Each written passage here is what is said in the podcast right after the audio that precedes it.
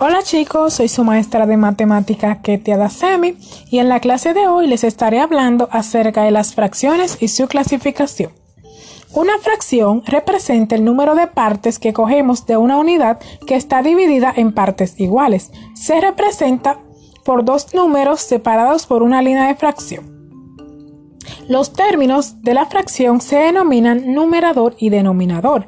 El numerador es el número de arriba y el denominador el número de abajo. El denominador nos indica en cuántas pares se ha dividido la unidad o entero. Las fracciones se clasifican de la siguiente manera.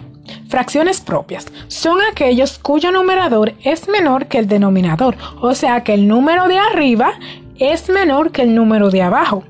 Están las fracciones impropias, que son aquellas cuyo numerador es mayor que el denominador, o sea que el número de arriba es mayor que el número de abajo, o sea, lo contrario a las fracciones propias.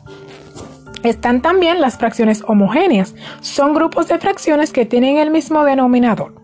Y están las fracciones heterogéneas, son grupos de fracciones que tienen diferentes denominadores, es decir, eh, las fracciones heterogéneas son contrarias a las fracciones homogéneas. Fracciones reductibles son aquellas cuyos términos poseen diversos poseen divisores comunes, es decir, se pueden simplificar.